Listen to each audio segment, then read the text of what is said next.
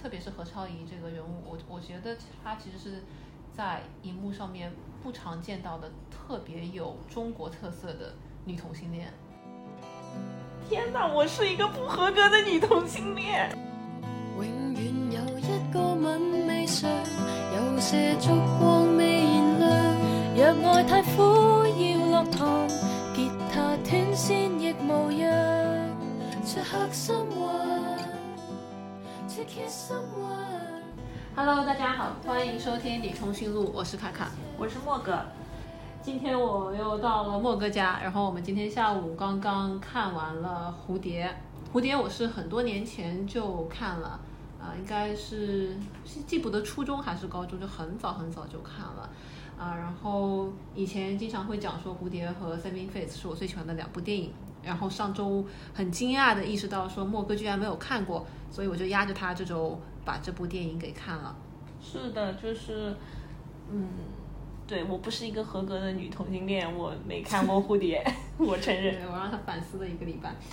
嗯，但是莫哥看完呢，也觉得好像并没有什么感觉。嗯，好吧，那我就先来讲一下《蝴蝶》这部电影讲了啥。我感觉我今天可能就大部分东西是我在讲，莫哥就嗯不明白，不明不明白，不是很懂，不知道他们在干嘛。嗯 所以《蝴蝶》是零四年导演麦婉欣拍的一部女同性恋电影，主要讲的是蝴蝶这个人啊、呃是何超仪演的，然后她在高中时候以及在成年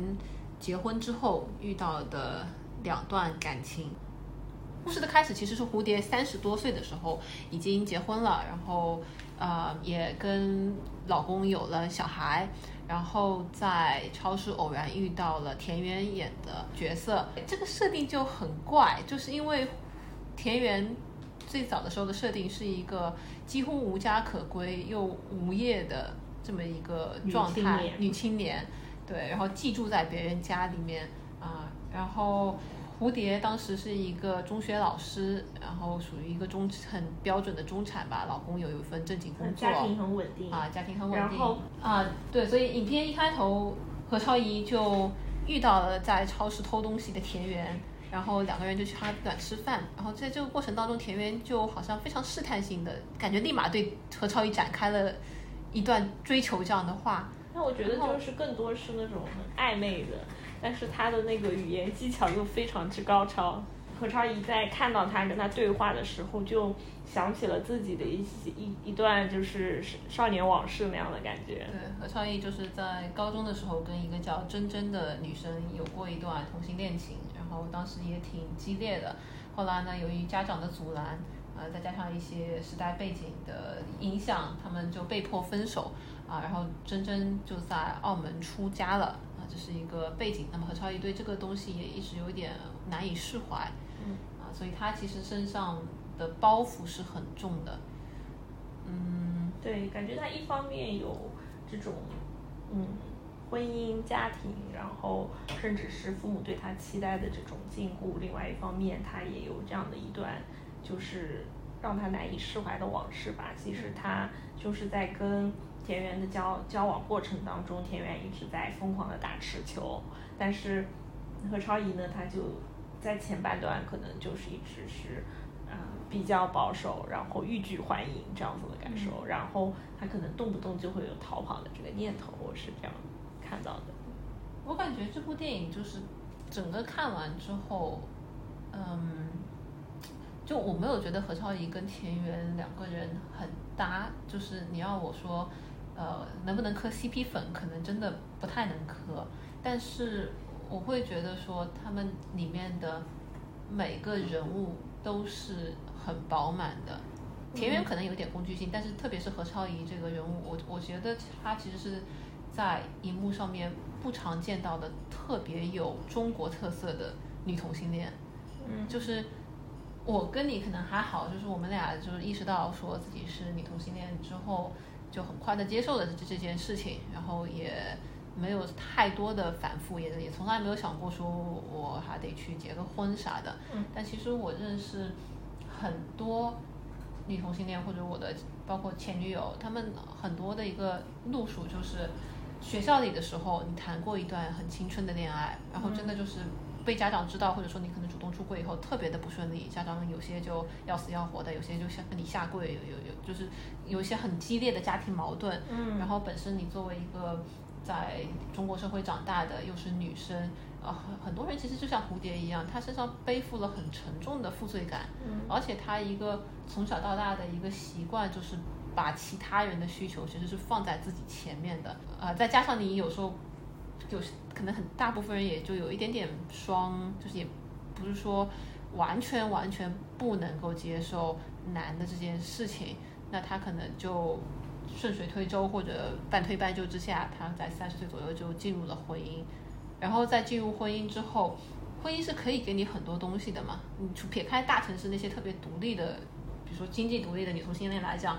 结婚这件事情其实是能够给你带来很多社会标志的。你如果嫁了一个比较体面的男的的话，你其实就可以过上一个体面的中产生活。这个东西其实对很多人来讲是很有吸引力的。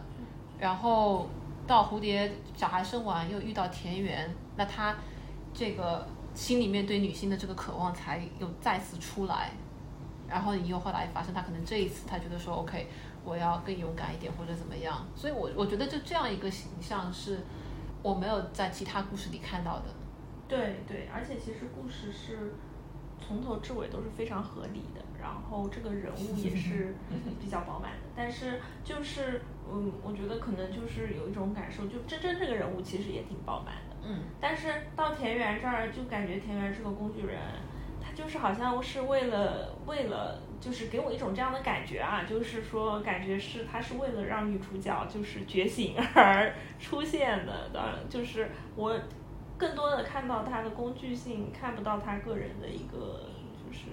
不会啊，东西。我我没有这样觉得。嗯，就是就是我觉我是觉得田园这个角色，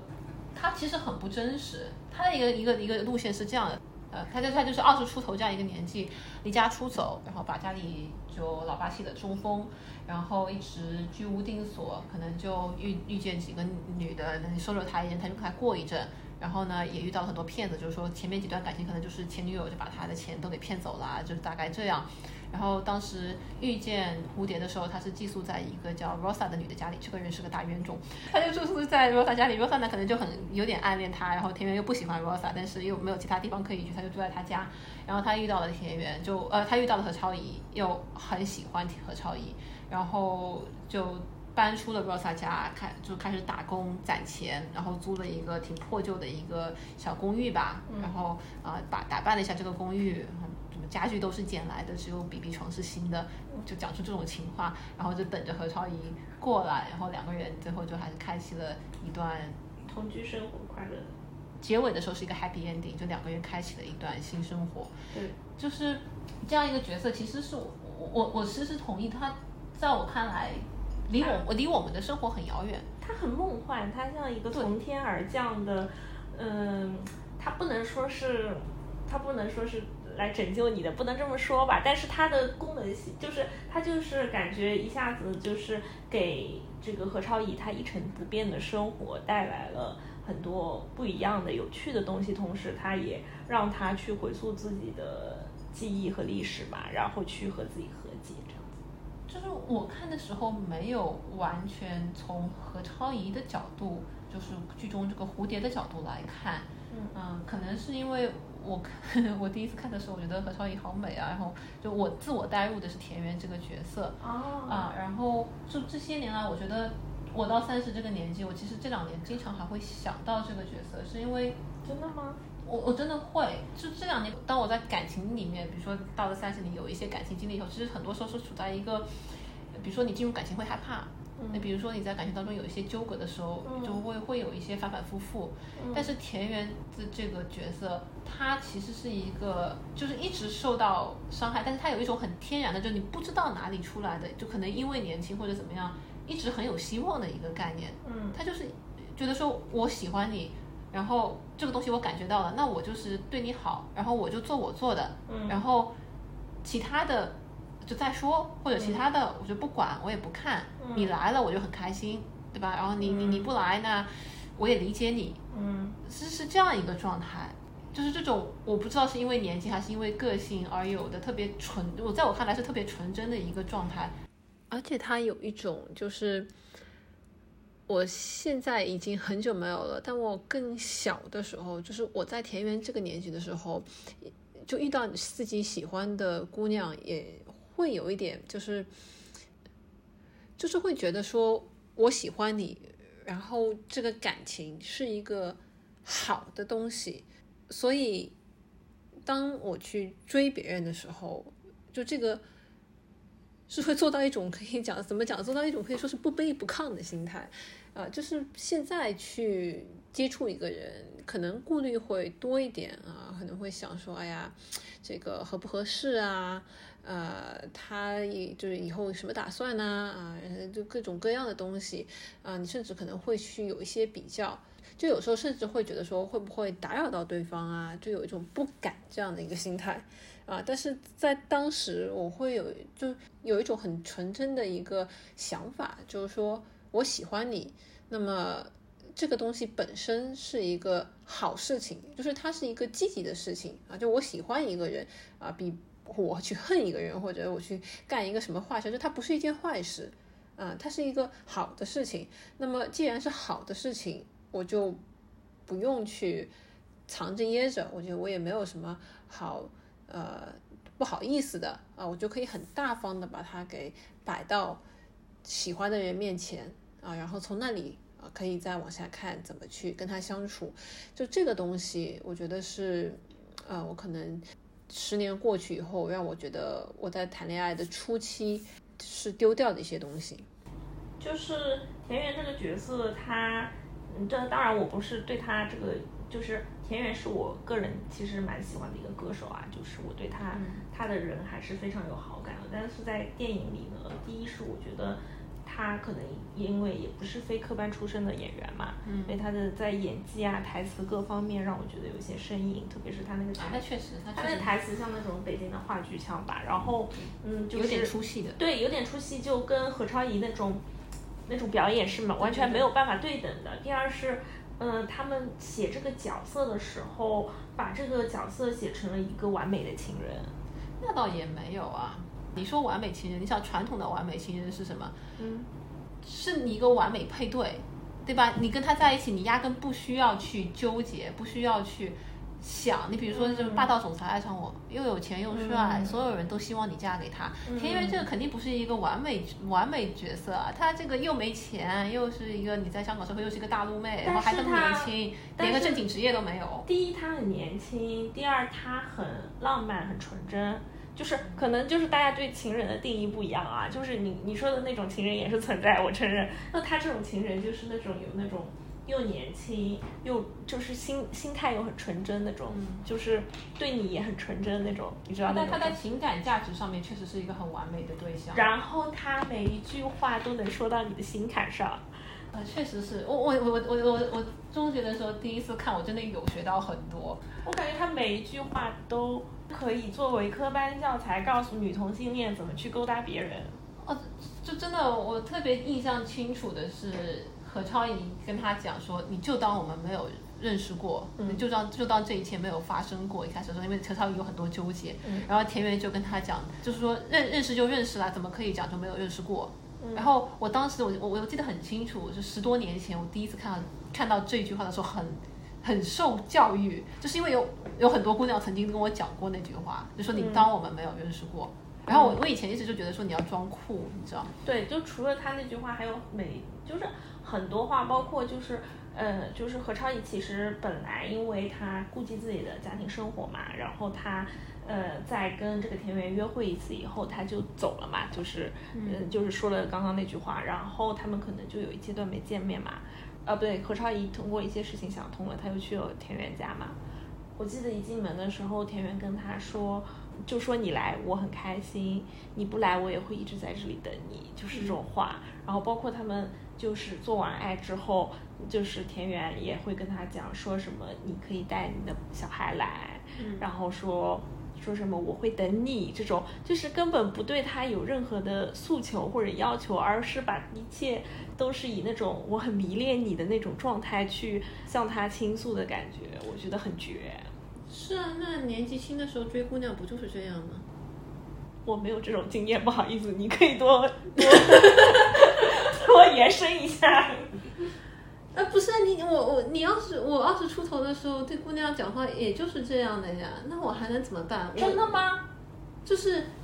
你不像现在，你知道，就是我说实话，你到三十岁左右，你可能有一些钱或者有一些时候你遇到的人可呃，那他的人生步骤可能没有你那么钱还比较小，你可以有很多方法去接近他。或对吧？你你比如说，你可以展示出来，就是我比你成熟，我可以提提供给你指导，或者说哪怕我可以，我我更有钱，我带你出去吃饭都是可以的，不一定我这么做啊。但是你就是我觉得现在是有很多别的方法。但你二十岁的我二十岁的时候，你看到一姑娘，对吧？就那么好看，你就想跟她待在一起。但是我当时也会意识到说，OK，比如说她她不一定是直的，那哪怕她是直的，她也不一定想跟我在一起。那我能干的是怎么样？你来的时候，我你我让你觉得我你跟我在一起开心吗？但你要不想来，我我还能怎么办？我除了给你写写情书，我也没别的办法呀。嗯，那其实就处在这样一种，对吧？我希望你跟我待在一起，那你跟我待在一起的时候，我尽量的让你开心。那你要走，我也没有办法。我觉得就是这样，就是所以我觉得田园的状态吧，他虽然是有着超过他年龄的讲话技巧，但是他的这样一个感受，就是这种情感，我觉得我还挺能够理解，就或者共鸣的。明白。嗯，就也是，就是我不知道，就是感觉我看这部片子，我我现在我今天看铁面，我就觉得自己好苍老，就是现在真的吗？很难摆出这样一种姿态了。那可能就是我的经历跟你不是很一样，所以我我跟你想的也是很不一样啊。就是一是因为我太不合格了，我年轻时候没有看过这部片子，我是到了三十岁才看了这部片子。你年轻时候看，你也不是这个经历。对对对，但是我看的时候，第一它很长嘛，它是一个两小时的片子。然后我觉得最让我不能理解的一点就是他们从这部影片第一秒开始对话到这个影片结束，他们都使用的是一方讲粤语，一方讲普通话的形式，让我感觉回到了某些。外网拍的，就是带一些中国元素的那种电影或者电视剧的感觉，就是一方说的是英文，一方用中文回答他那种感觉。哦，是吗？会有会有，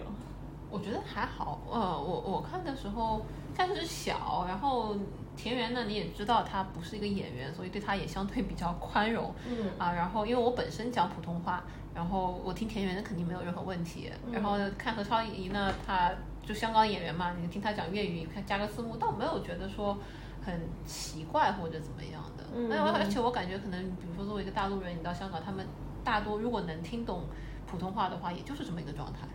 但是我觉得如果你全剧都是这样的话，也挺奇怪的吧？就是也还好，你你就像那个《Saving Face》里面，嗯，妈妈全程在讲普通话，Will 嗯全程在讲英文。但我觉得那个是 A B C 家庭特有的、很真实的一个现象。那我们大陆和香港一样啊，就他普通话讲不了，我能他能听普通话，那我我我粤语讲不了，我能听粤语，那最终的结果也就是这样。这不就跟我跟我我还好，我我表弟跟我外婆不也这样吗？我外婆讲苏州话，我表弟用普通话回答，反过来也是一样。嗯所以我觉得这个倒是还好，嗯。就是呃，它其实是分两条线来讲嘛，一条是现实的这个呃现在时的这条线，也就是这个何超仪结婚之后，然后遇到田园这条线，然后怎么跟她老公离婚啊，然后回到田园身边这样一条线。另外一条线就是这个蝴蝶跟真真的这条线，那么其实两个篇幅是差不多的。然后我觉得蝴蝶和真真就是有他们这个年龄特有的特质吧，他们在当时的时代背景下，然后他们可能相恋，然后住在一起三年，但是一方面有一些家庭的压力，另外一方面其实他们俩是截然不同的人。然后他们的世界是非常非常之不同的，就是很可能就是说，像蝴蝶，她其实一直是一个循规蹈矩的，就是一个比较乖的人嘛。他其实就算就是嗯搞女同性恋，但是他还很在意，就是跟这个真真说，哎，你怎么都没去上课？你怎么呃没没参加大考，没去补考？你要被退学啦什么的这种，他非常在意。然后，但是真真这个人，他是一个内心十分躁动的那种人，他。想去追求一些，呃，浪漫的，然后虚无缥缈的，甚至是他可能还是处于一个比较躁动的状态，他不是一个处在一个平静状态，直到他后面经历了很多，去了欧洲，去了法国，然后经历了一些事情，才最后选择了佛教进行皈依，是这样子。这这个后面也是比较的不一般。对对对。呃他们认识的时候很年轻嘛，对，就是然后他们才高中生啊。对对对，真真这个角色是我我嗯，我说实话，我第一次看的时候没有太看明白真真这个角色，然后我觉得，但我今天在看的时候，其实很多的那种年轻时候的躁动啊，或者说他其实是比天嗯、压根就没有何超仪那种我想要融入这个主流社会的一种对。一种欲望吧，或者说他年轻的时候墙上贴的都是 Patti Smith 啊、Beatles 那一帮反战的嬉皮的那一帮人物，所以他其实向往的，我觉得我们这我是能够认同的啦，就是你在初高中的时候有过一段时间，可能就是对这种看起来很酷又跟教室里循规蹈矩读书不太一样的这样一种生活，然后他当时又有这样一个土壤，他能够找到跟他。嗯，有一点志同道合，就是别人也对这种社运啊乱七八糟感兴趣，他的注意力很容易就被就被拉走了，而且对在电影当中也没有展现真真，比如说他有没有家人，他的家人怎么样，他其实一直是处在一个人这样的一个状态居的一个状态。但是，呃，其实看到他，他后来其实他参加一些社运啊，然后包括跟他的朋友在一起嘛，其实他跟朋友，就是他跟他那帮朋友在一起的时候，跟蝴蝶两个人，他们俩之间是有一种。就是那种隔阂感的嘛，就是甚至他们俩有一些吃醋啊、吵架的片段。我觉得这个不仅仅是吃醋啦，就是其实也反映出来他们的想法就是非常的不同。然后就是他关心的东西，他的对象可能根本不明白这样子。这个其实是一个很常见的状态。我前两天在想，嗯，阿道的生活，嗯，其实你有时候在想说，两个人，特别是在那么年轻的时候，要在一起，大概率其实你们是聊不来的。就是，嗯，你有的时候在想说，蝴蝶他跟真真年轻的时候为什么在一起，或者说他跟，嗯。田园之后为什么会在一起？其实跟这种聊得来啊，或者说是灵魂伴侣啊，就这种东西就没有任何关系。它纯粹其实是一开始就是就是出于一个身体上的欲望。对因为因为真真追求他，因为真真一直对他好，追求他。对你，你其实是有一个很很很简单很简单，就是我看到这个人，我可能就是身体上面想跟他亲近，或者说我就觉得我想跟他待在一起，对那就够了。但然后。但但这个人就很有很有很有很大一个概率跟你是聊不来的，或者就是是完全不一样的人。对，我觉得这一点非常现实啊，写实。他其实，因为我觉得他们俩真的差距太大了。因为我觉得，第一是差距大，就是你没有办法理解彼此的世界；第二是可能对方在就是在他感兴趣的事物上面受到了很大打击，或者内心产生了很大的震荡的时候，你一无所知，或者你且你不关心，那这个就是很致命的了。我不觉得很致命，其实。那你觉得是什么？你觉得就是就是人是独立的个体就要就是你能从这个人身上得到安慰，得到你想要的慰藉，和这个人真的懂你，不一定是直接挂钩的。我觉得的确不是直接挂钩的，但是如果两者都没有的话，岂不是很可怕？什么意思？就是那你们那你们啊，对对对，天天住在一起干什么呀？你们是什么室友饭搭子？那我有时候想的其实不一定是这个，而是我觉得，假设我们说蝴蝶和真真那段感情就就注定是会失败的啦，就是因为性格不同，也因为他们那么小的年纪，其实压不住那么大的一个矛盾，包括社会的压力。但世界观也很不同，我觉得对，不只是性格。我会很不愿意去这样讲，就是因为我我其实，在蝴蝶和真真身上是看到，我我我其实能够联想到自己更年轻时候，就是能够联想到自己在蝴蝶跟真真那个时候的一些感情。嗯，然后我现在回想起来，就是是一个很很宿命性的东西，就是它不可避免。就是你很几乎不太可能在那个年纪就找到一个跟你完全能够相处下去的人，但是你又感受到那种吸引，你们俩又不得不在一起，所以这个东西就注定是个悲剧。但是我出于一些我不知道什么原因，我很不愿意去讲说他们俩就怎么讲不应该在一起，或者怎么样。不不不不这么讲。就我不愿意把他们讲讲，就是你知道讲的像是一个一场错误或者怎么样。我觉得就是可能就是一个悲剧的定义吧，就是如果他就算他是个错误，他也注定会发生，然后你只能让它发生，然后只能再往前走。那我觉得就是人嘛，就是一生一辈子要谈很多恋爱的，就是他的一段经历嘛。嗯我觉得你遇到一个很喜欢的人，我觉得不管这个人跟你的世界相不相契合，都是比较难能可贵的。就是只是说你从这段感情当中，你如果说受很深的伤，或者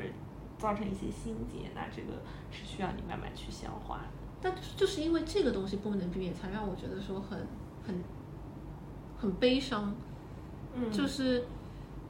你明知道这个事情，你感受到吸引，它不能避免，然后你又明知道你们俩其实是走不下去的，但是你又不太能控制自己不去走这条路，所以其实相当于就眼睁睁看着自己走向悲剧。然后在这个过程当中，你心里面受到的时常、受到的委屈，你可能就真的要用好多好多年来去慢慢走出来。就这就这一场历程好像就是不可避免，但是又你跳出来看看，好像又并没有什么所谓的意义啊，或者怎么样，好像就是一场就是一段经历吧，就是你不可能说我恋爱一直顺风顺水什么的，那也，对吧？或者说，或者说，也不是顺风顺水，而是就是想起来其实是会意难平的。你知道，就因为你在到哪怕到了最后，两个人都还是会，还是有很强的吸引力。嗯那他真正跟那个蝴蝶在年轻的时候，就是就这个确实是硬生生被扯开来的。嗯然后呢，你哪怕虽然我我们今天上上帝视角来讲，他们俩确实也就走不下去，嗯，但是你其实想起来，你如果我站在蝴蝶角度，肯定是非常意难平的。对对，但是我觉得是这样，就可能跟年龄和经历也有关吧。就是在你年轻的时候，觉得说无所谓，对吧？就是反正我就是要谈恋爱，我就是要跟这个人谈恋爱。但是可能你到了一定的年龄，经历过一些事情以后，你又会觉得说，你又会意识到说，我们俩肯定是不可能有任何结果，你也不想跟这个人继续纠缠。那我会这样会的，我会继续跟跟人继续纠缠，直到真的吗？直到嗯纠缠不下去。真的吗？因为我我跟你经理不太一样的点，是因为你不是说你一直站在田园的角度上面去我站的就是田园和真真的角度。OK OK，是这样的，因为我我一直喜欢就是年龄比我小的女生，因为我觉得就是她们身上是会有，就是你说的那种纯真，就像田园身上的那种纯真的感觉，我还是就是会会就是会击中我，对。我可能是到这两年，就今年吧，可能就是才慢慢能够体会到这种年纪哦，那我从大学的时候就是只喜欢这种，就是这样子，所以就是我的爱好还是比较一致的。嗯，但唉不管怎么说，我觉得还就看完确实至少看完的时候，我觉得还是挺丰富的，就是有一点点让我想起来《阿甘正传》，就当然没那么大，但是你想，就是金针这一趴，它其实走的是所谓的非主流的那一部分。嗯你从你反映社会现实来讲，他呃高中就辍学了，然后去走社运，然后就是你经历了很多的苦啊，可能最后当然他的结果是出家，那是另外一回事儿。然后田呃蝴蝶这一部分，他其实一直是循规蹈矩，读大学，当嗯当老师，结婚生子，嗯所以他其实是有展现还挺不一样的人的，我觉得这个还挺好的。然后这个部分里面，我觉得蝴蝶就何超仪这个人给我很打动我的一点，就是因为我觉得他，我觉得他在年轻的时候，就是高中的时候，他其实是一直处在一个无意识的状态里面，包括那时候真真其实也处在一个无意识的状态里面。对那当然这个你不能怪人，就是就高中谁都这样，嗯但他其实完全就是凭着感觉走嘛，就是凭着我感觉到这个性欲啊，我感觉到这个呃听歌很好听，我觉得我受到了一些这个鼓舞啊，对口号的感召也好，或者怎么样，就是一些很朴素的正义感激发出来我这种热血上头，嗯啊，他就是往前走，但是等到。他跟田园认识以后，他在经历了包括他两个学生的事情以后，嗯。我其实能告诉他看出来他，OK，他要去离婚，他要最后跑去找田园，就嗯。这个是我觉得他在慢慢拿回来自己的一个一个自主权。选择权吧，对。他可能以前就是因为他在影片最开头，他就跟田园聊天的时候，他就有跟人家说，说我三十年都一直在学校里，我在学校上学，然后毕业，然后我又回学校教书，从学校到学校，其实对他整个人物的性格和就是他的经历还是蛮有体现的。嗯就是他其实一直可能禁锢在某一个框里嘛，嗯对，然后他最后是他最后是义无反顾的，她老公也挺惨的，就是她老公是正宗同夫嘛，就可惨了对。正宗同夫，而且他知道他老婆的事情还选择视而不见，甚至跟他老婆讲说，呃，你想怎么样就怎么样，我们不能离婚。只要你不离婚，你怎么样都行，意思是你出去玩也行。她老公就是传统一个呃妇女的这样一个态度，就是对只要你不离婚，因为前面有体现嘛，就是她说她接不了小孩儿，她老公就像就像那种 babysitter 一样，就就就就背着小孩儿就出现了。后来他们有一次竟然还在街上遇到，就是她老公拿提着很多那个婴儿尿布，然后前面挂一个小孩儿，还有很多袋子，这样她老公还是一个比较传统好男人的一个形蛮顾象。家的一个形象。除了他，其实暗暗调查他老婆，甚至就是他有的时候控制不住自己的脾气啊，但是他也没有动手嘛，对没有动过手，他就是有的时候实在内心可能有点受不了那也能理解你老婆能理解，但是而且他忍住了，他没有没有做出任何行为，也对吧？就是一个主流的比较体面的一个直男，嗯，还是个比较好的直男，属于比较好的很好。的，对。呃，所以这也就是个悲剧嘛。当你当一个女同性恋步入了这个异性恋的婚姻，呃，结结果就是你你就让一个家庭都很受伤，要不要不然就是蝴蝶压抑自己一辈子。所以，啊，他其实还是蛮果断的，决定说，呃，我要跟你离婚，然后我会争取孩子的抚养权，然后，然后他就是回到了田园租住的那个房子里，然后他其实当最后一个镜头是他在阳台上面，就是很开心的样子，很放很放松的样子，很放松，就就是跟他前面的面貌会很不一样。他其实一直处在一个很很压抑的状态里面，考虑很多很多东西。到了最后那段时间，是他唯一一次就觉得说，整个人的他你内心的需求和你实际干的事情是在同一个频道上面了？嗯就不管说你这个最后的状态能有没有达到，你至少是处在一个相对平静的状态里面。就这个，当代人不一直在讲说要寻找内心的平静嘛，其实也就是这么回事儿。对，就这部电影只给我一个，我真的对他有很深的感情，但是我不知道，我我讲不出来。我对，因为其实像你说《Saving Face》，那大家都会很喜欢这部电影，因为它是一个很工整的电影作品，一个很完整、非常完整，然后就是不管是立意啊、细节、人物都很丰满的一个一个故事。但是如果你回到说蝴蝶这个故事，它其实，嗯，它会有一点点粗糙的感觉，但是它其实它其实又会有一些文艺吧，我觉得会有一些文艺。它是个简直是个励志片啊！Saving 没有 Saving Face，它当时的基调就是呃那个舞蹈，他说他想要做一个真实的甜蜜的梦，但他的一个基调是一部轻喜剧，对。轻喜剧呢就有一些不切实际的设定，对对吧？嗯这个比如说你妈突然反转了，要要帮你把前女友呃搞个相亲，对吧？就是这种，嗯，而且它的基调也是非常明快的，嗯。但蝴蝶其实是一个像你说的，它在制作上面，我我觉得是故意没有那么工整，因为导演麦婉欣其实他的导演功底还可以的，嗯呃，不是一流导演，但是嗯他至少讲一个完整的故事还可以，而且我觉得他特别偏好这一种年轻时候破碎，然后又去往前找的这样的一个故事情节。我明白。他之前拍过那个电影，呃，一部电影叫《东风破》呃，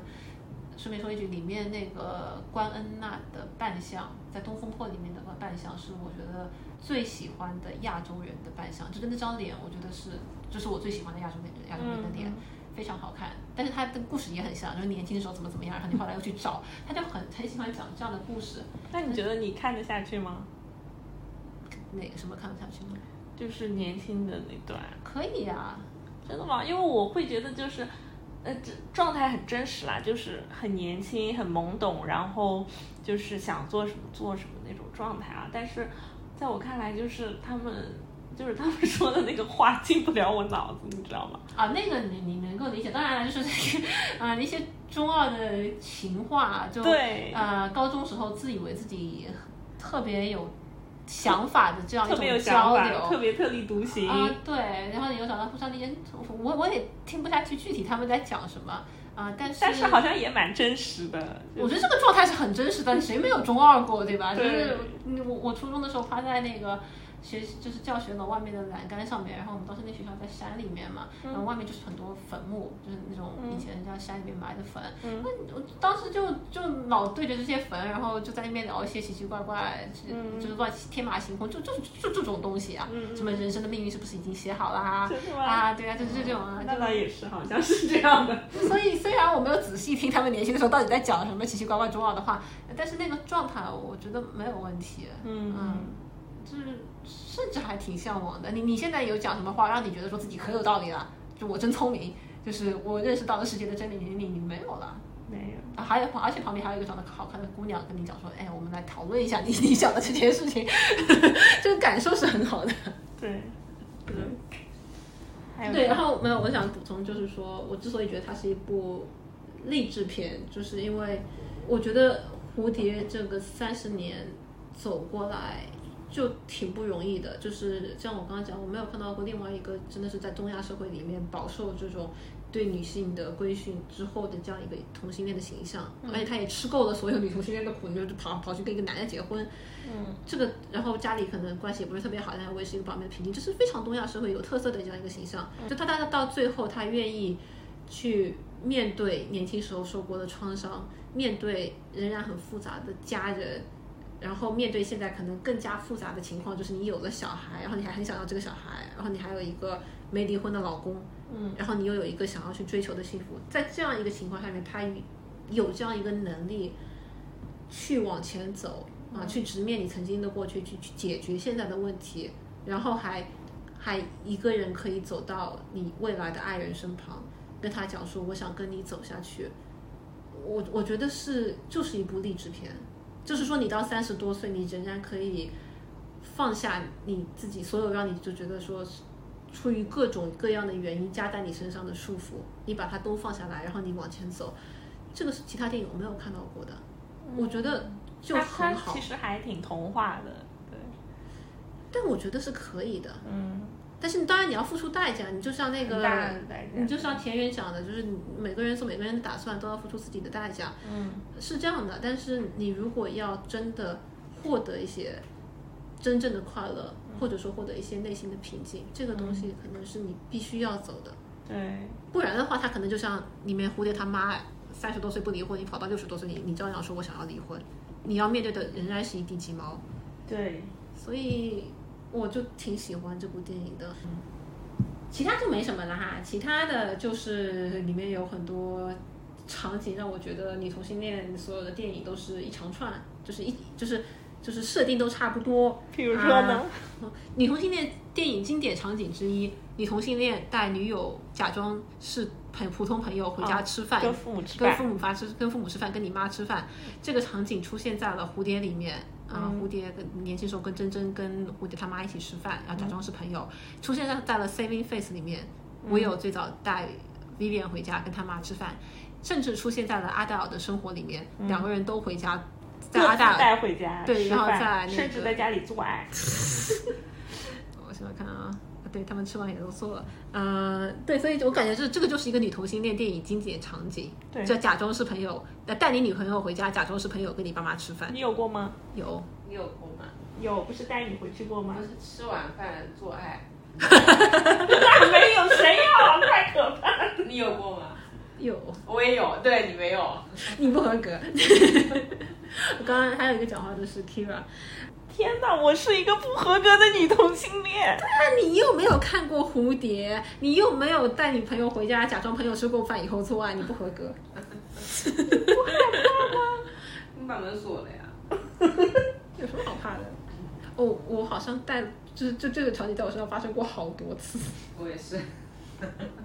你很牛。还有什么经典场景？继续说。嗯，然后还有就不是经典场景，就是有我有点点出戏，就是他跟剧情里面蝴蝶跟阿明聊完之后。啊，他们就在讨论说这个女儿的抚养权和能不能离婚，然后我就开始串场，我就觉得说这个是拿着 Carol 的剧本，嗯啊，就是你嗯其女女主角决定跟爱人奔向新生活，然后跟老公开始就这个呃小孩的抚养权和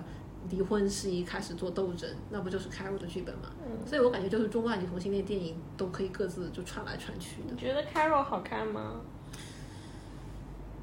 ？Carol 呢，我看完 Carol 就跟你看完蝴蝶差不多，我就觉得说，嗯，哦，我哦，看完 Carol 也很懵，就是我记得那时候我正好在纽约，然后雪非常大，然后我特地买了票出去看，然后呃很期待，很期待，你知道吗？然后我看完之后我沉默了。不，第一个可能是因为呃，Car Carol 那一挂，它不是你喜欢的那一挂，嗯为 Carol 尖叫的都是，呃，我我我不一定在内，但是有大量对于这种成熟女性，呃，所谓人均恋姐嘛，就对这种成熟女性迷恋的女同性恋们，嗯，我觉得，我觉得人物是 OK 的，然后对演员本身我也是比较偏爱的，但是那个故事剧情就让我有些吃不下，你知道吗？就是对，呃，你得要就是，我觉得看这种电影吧，它就像我看蝴蝶一样，它你得让你有过类似情感感受的人，他可能会呃更加容易带入，然后上头。有共鸣这样。我看 Carol 也没什么感觉，我当时也跟你有点像，我记得很清楚，是一五年的圣诞夜，然后去电影院看。对对，啊、然后旁边坐的都是七八十岁的老头老太，不知道为啥，就是我真的不知道为啥，旁边就坐满了一群中老年观影者，嗯，然后就当跟我当时的女朋友不知道女朋友 dating 对象看完了吧嗯，他可能因为就是那段感情后来有点伤，导致我每次看到 Carol 我都不是很开心。真的吗 嗯？因为 Carol 给我的总体印象就是这两个演员的个人魅力啊，还有就是最后那个最后那个那个姐姐问他说。说我跟我老公离婚了，我在麦迪逊大道有套公寓，你要不要搬来跟我一起住？我当时就想说，这个同样的场景就是，第一，他在麦迪逊大道有一套公寓，对，就是啊，你为什么不搬去住呢？就是就是一个长得又好看，然后又特别有钱，又对等你那么离婚了以后，把家产还分了一点出来那种感觉，你知道吗？对，就放到上海，就是说，哎，我离婚了，然后我我又长得很好看，我现在在外滩有两栋楼，然后里面能分，那你要不要搬来跟我一起住？然后另一个还，比如说在什么呃去青浦乡下租了一个合租公寓，然后你就他你说他你说他去不去了？当然去了。啊，对，凯特不是是幸亏是布兰切特对那个鲁尼马拉说的。你说换另外一个人，要是换成一个男的跟你说什么我在哪儿有套房，我离婚了，你就会觉得无比的油腻，你知道吗？就是我觉得就是可能因为你是这个选角也很精确啦，我觉得选角对于女同性恋来说也很精确。啊，那那那是必须的，很多画画的人来讲，那肯定就不是那个味了。对对对，这太不是那个味儿了。嗯但，anyway，就是离婚这个东西也也这个剧情也比较的串场。嗯，所以 anyway 就是也没有太大的表达欲，我感觉就这部片子看完，我也不知道能够从何谈起。但是我真的，但我感觉你还蛮共情的吧？我觉得所有电影都是这样。看 Carol 我也知道有很多人共情，其实就是你看到这部片子，你能够想起来当年的一些情感，嗯，就能够上头嘛。我对蝴蝶里面真的可能是里面的每一个角色，我都觉得说，他们身上有我能够共情到的点。嗯而且就是因为这部片子很在很小的时候看，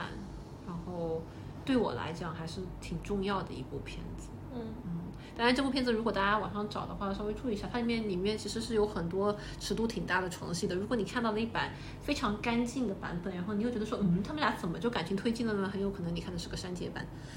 嗯，对，然后资源也不是很好找。对，这部片子因为它是有一点点涉及到政治敏感的话题，它资源不是特别好找。但是不管怎么说，我觉得作为一个你如果想成为一个合格的女同性恋，那我劝你尽早去看，别的到现在了还会被人骂说不合格呢。嗯，那倒也不是，但是就是零四年到现在，你想也十八不对，零四年到现在，你想也十四年了。十四年以后，我在华语的电影圈子里面，我没有看到一部能跟他相匹敌的，就是人物经历这么丰富的女同性恋片。那我想问你，一五年之后还有华语的女同性恋片存在吗？那我不管零四年的时候，但至少零四年的时候风气，嗯，至少没有一二一三年那么开放。它它是当时出来的。对，但是我觉得反而现在这样的作品更少，是啊华语的，是啊，所以还是要去看嘛。我觉得不。反正也没有办法，也没有别的可看，所以对，还是推荐大家去看，还是去看吧。嗯，可能也能看到曾经的自己这样子。不知道。好了，呃，那今天就差不多了。感谢你听到这边，祝你生活愉快。拜拜。我哥说拜拜啊。拜拜，为什么要笑？对啊，你说正常一点，拜拜。拜拜。拜拜。拜拜。谢谢你听到这里。聊天的时候忘记说了，蝴蝶的主题曲是 As Seventeen 唱的《The Best Is Yet to Come》，最好的尚未来临。今天也是 Ellen 卢凯彤过世四周年的日子，嗯，时光飞逝，希望他不管在哪里，一切都好。The best is yet to come。若要錯失永不能收，得到也不代表長久。假使快樂有盡頭，痛苦也未會不朽。寂寞半點，假如不能承受，這生命注定過得不易，笑與淚亦有時候。To hug someone, to kiss someone, the best is yet to come.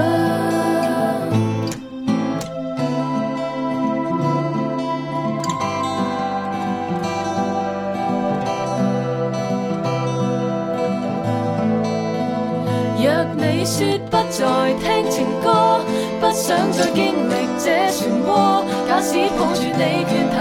到底也没法牵手。就是为了追求一时平静，将感情隔离半点，感动都扼實，沒法承受。永远又不妥协伤口，有些憾事不放手。若你太刻意淡忘，越會補不到缺口。Why don't you just